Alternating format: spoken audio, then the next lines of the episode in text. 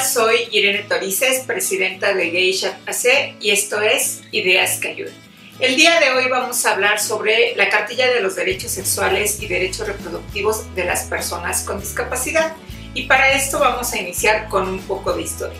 En 1979, un educador de apellido Chipouras en un congreso en Tel Aviv presentó lo que fue la Carta de Derechos Sexuales de las Personas con Discapacidad Posteriormente, en el 97, en Valencia, durante el Congreso Anual de la Asociación Mundial de Sexología, se presentó la Carta de Derechos Sexuales que posteriormente fue aprobada en 1999 en Hong Kong y que fue asumida por la Organización Panamericana de la Salud como la Declaración de los Derechos Sexuales que daría origen a otras más.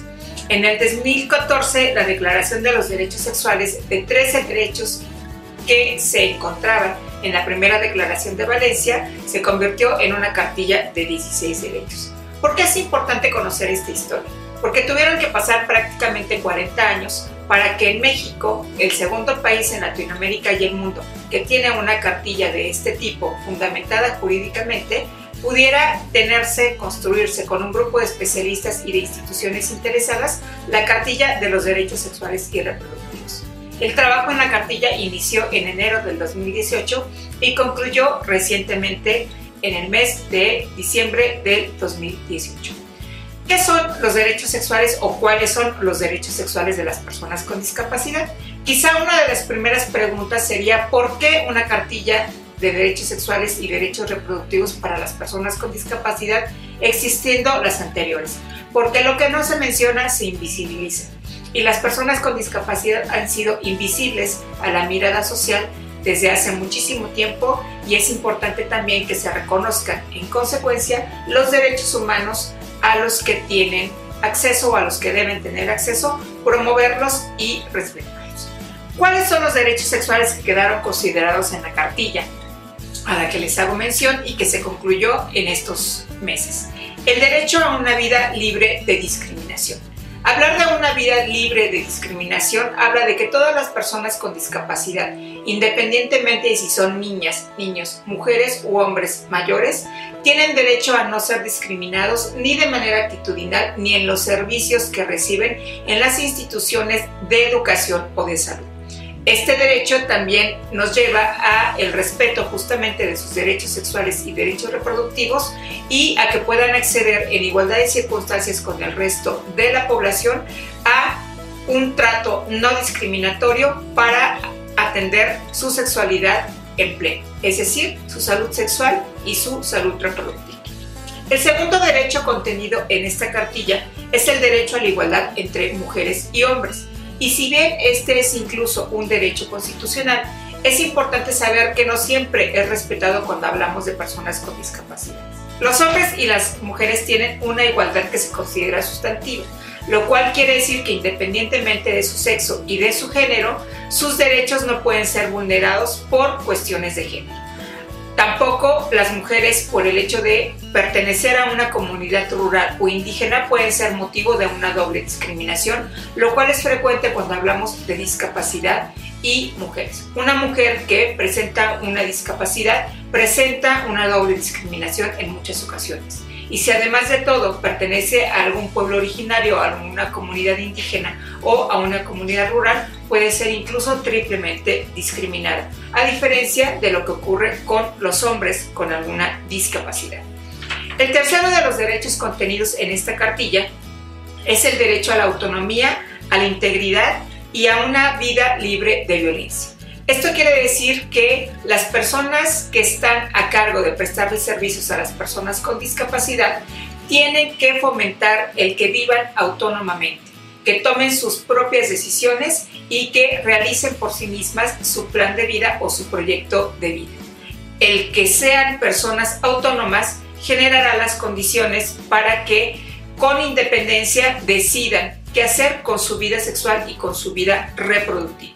Y esto porque está vinculado con los temas de una vida libre de violencia. Porque en la medida que las personas con discapacidad son capaces de ser independientes y de ser personas autónomas, menores serán los índices de violencia. Todas las instituciones están obligadas en nuestro país a evitar la violencia dirigida hacia la población con discapacidad. El cuarto de los derechos es el derecho a la libertad, a la autodeterminación y al libre desarrollo de la personalidad. Es necesario que todas las instituciones y el propio Estado apoyen a las personas con discapacidad para que puedan vivir libremente su sexualidad y expresar sus afectos en la medida en que ellos lo decidan. Nadie puede coercionar o coaccionar a una persona con discapacidad para que se vincule afectiva o sexualmente con un tercero sin dar su consentimiento. Y aquí se requiere de un proceso de consejería y de educación que les permita tomar estas decisiones de manera responsable e informal.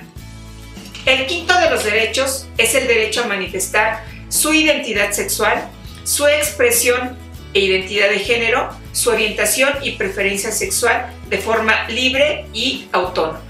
Lo que quiere decir que ninguna persona puede segregar por motivo de su identidad o de su preferencia sexual a ninguna persona con discapacidad.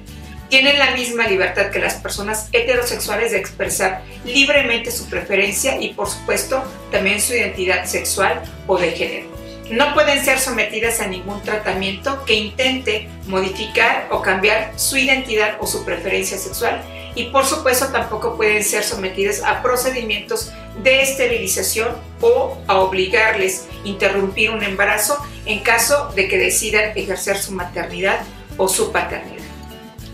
El sexto de los derechos es el derecho a la educación integral de la sexualidad en lenguas, lenguajes y con recursos acordes a las necesidades de las personas con discapacidad y sus familias. La mayoría de los textos que nos permiten acceder a información sobre sexualidad o las estrategias para una educación integral de la sexualidad no necesariamente están pensadas para la población con discapacidad. Cuando hablamos de lenguas y lenguajes que les permitan acceder a esta educación integral, hablamos de que se tendrá que utilizar la lengua de señas mexicana para las personas sordas y formatos accesibles como libros en braille para poder proporcionar esta información a las personas ciegas, así como hablar la lengua natural o la lengua materna de las personas con discapacidad que pertenecen a comunidades rurales o poblaciones indígenas. El séptimo derecho es el derecho a la información científica sobre sexualidad en lenguajes, sistemas, formatos y tecnologías acordes a los requerimientos de, los, de las personas con discapacidad. Si bien pareciera ser lo mismo que ofrecer una educación integral de la sexualidad, la educación integral de la sexualidad tiene un formato más formal, por decirlo de alguna manera. Cuando hablamos de información sobre sexualidad, es la que puede proporcionar un prestador de servicios de salud o de educación en una escuela o en un centro de salud y que no necesariamente cuenta con una formación en discapacidad que le permita hacerlo de manera eficaz.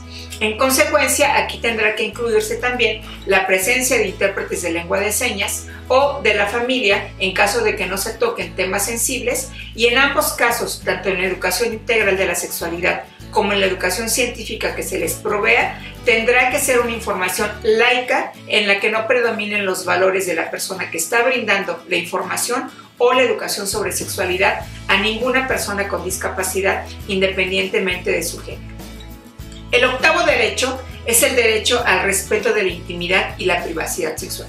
Con mucha frecuencia por el tipo de tratamientos que deben recibir las personas con discapacidad, se atenta contra su privacidad. Ninguna persona, independientemente de si es parte de la familia o si es parte del personal que les presta algún servicio, puede atentar contra su intimidad y su privacidad. Su información debe ser protegida en los términos que marca la ley para el resto de la población y solamente la persona con discapacidad puede dar su autorización para que ésta sea compartida con fines científicos o de estudios a nivel profesional. El noveno derecho es el derecho al ejercicio libre, placentero e informado sobre su sexualidad. Cuando hemos dado una educación integral de la sexualidad y proporcionado educación científica, puede ser que este derecho sea ejercido de manera más plena. Sin embargo, también es importante tener en cuenta que las personas con discapacidad no necesariamente pueden acceder a todos los servicios que ofrece un Estado para vivir su sexualidad de manera libre y responsable. Por falta de accesibilidad en los inmuebles que se puede, a los que se puede acudir para prestar estos servicios, o también por las actitudes de la sociedad hacia el ejercicio libre y placentero de su sexualidad. En muchas ocasiones la coerción o la coacción proviene desde las familias y en muchas otras también de quienes les prestan un servicio profesional. El décimo derecho es el derecho a la atención de la salud sexual y salud reproductiva acorde a los requerimientos específicos de las personas con discapacidad.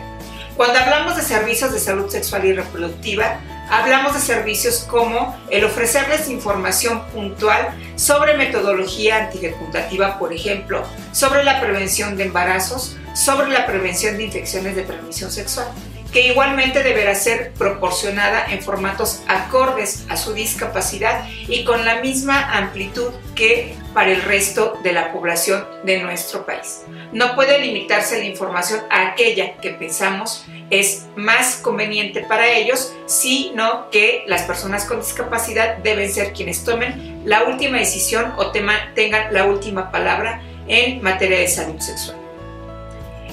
El décimo primer derecho es el derecho a decidir de manera libre, responsable e informada sobre el ejercicio de la maternidad, la paternidad, la adopción y la reproducción asistida. Pareciera ser que este es un derecho que se da por obvio por ser también un derecho constitucional. Sin embargo, las personas con discapacidad son más frecuentemente restringidas en el ejercicio de su maternidad o su paternidad por una creencia falsa de que no van a ser capaces de darle los cuidados necesarios al hijo o a la hija producto de su maternidad o de su paternidad. Y tampoco hay suficientes estudios que permitan ejercer su paternidad o la maternidad mediante la reproducción asistida. Es decir, que los servicios de inseminación artificial o de otro tipo no necesariamente son accesibles para la población con discapacidad, sin embargo ahora es importante que empecemos a colaborar para que sean accesibles a las personas con discapacidad, independientemente de su sexo. El décimo segundo derecho es el derecho a establecer relaciones afectivas y sexuales, al noviazgo y a elegir su estado civil, así como la expresión pública y privada de sus afectos. En donde más hay que incidir es en el derecho a elegir su estado civil. Pues en nuestro eh, estado, en la Ciudad de México, como en muchos otros de la República Mexicana, el Código Civil impide la unión civil en matrimonio de las personas con discapacidad. A partir de la publicación de esta cartilla y de su fundamentación jurídica, ninguna persona puede negar el derecho a unirse civilmente en matrimonio a las personas con discapacidad, mucho menos a tener un noviazgo con la persona que ellos y ellas elijan y expresar pública y en forma privada sus afectos. Y el último derecho, el décimo tercero, es el derecho a la participación, consulta e incidencia en las políticas públicas sobre salud, sexualidad, reproducción y bienestar.